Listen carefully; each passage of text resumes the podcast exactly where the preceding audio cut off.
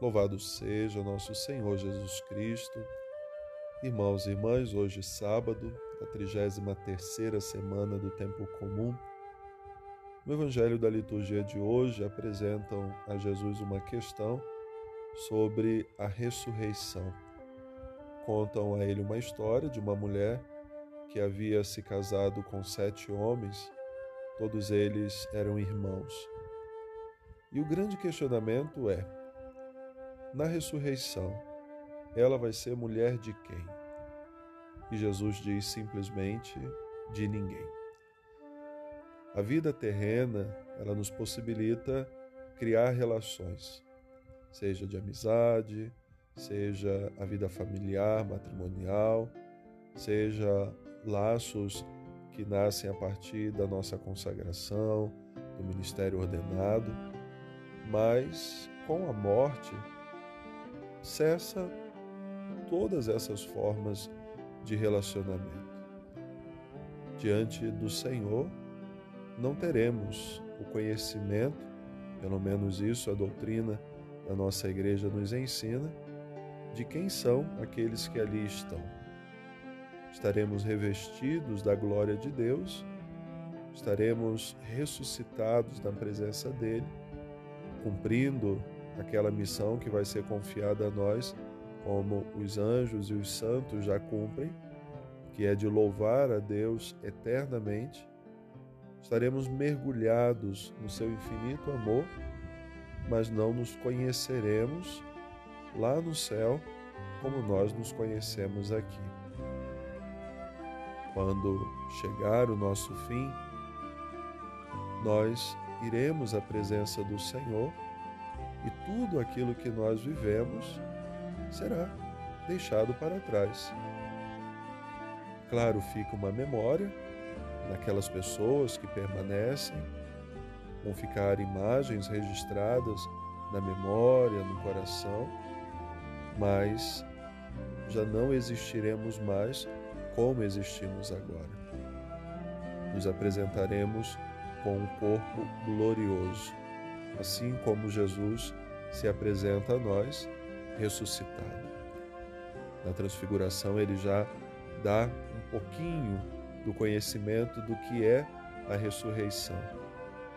Vê-lo resplandecente de luz, assim como nós também um dia estaremos. Esse nosso caminhar, a nossa vida terrena, é a oportunidade que Deus nos dá de construir relacionamentos e bons relacionamentos. Não perder tempo em buscas por coisas que não são de Deus e que não agradam a Deus.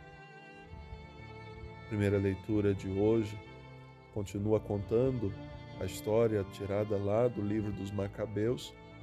Depois que o rei havia sido expulso, ele tentou entrar numa outra cidade para tomá-la e assim profanar também o seu templo, como havia feito já anteriormente. E ele não consegue porque as pessoas, sabendo da intenção dele, o expulsam da cidade.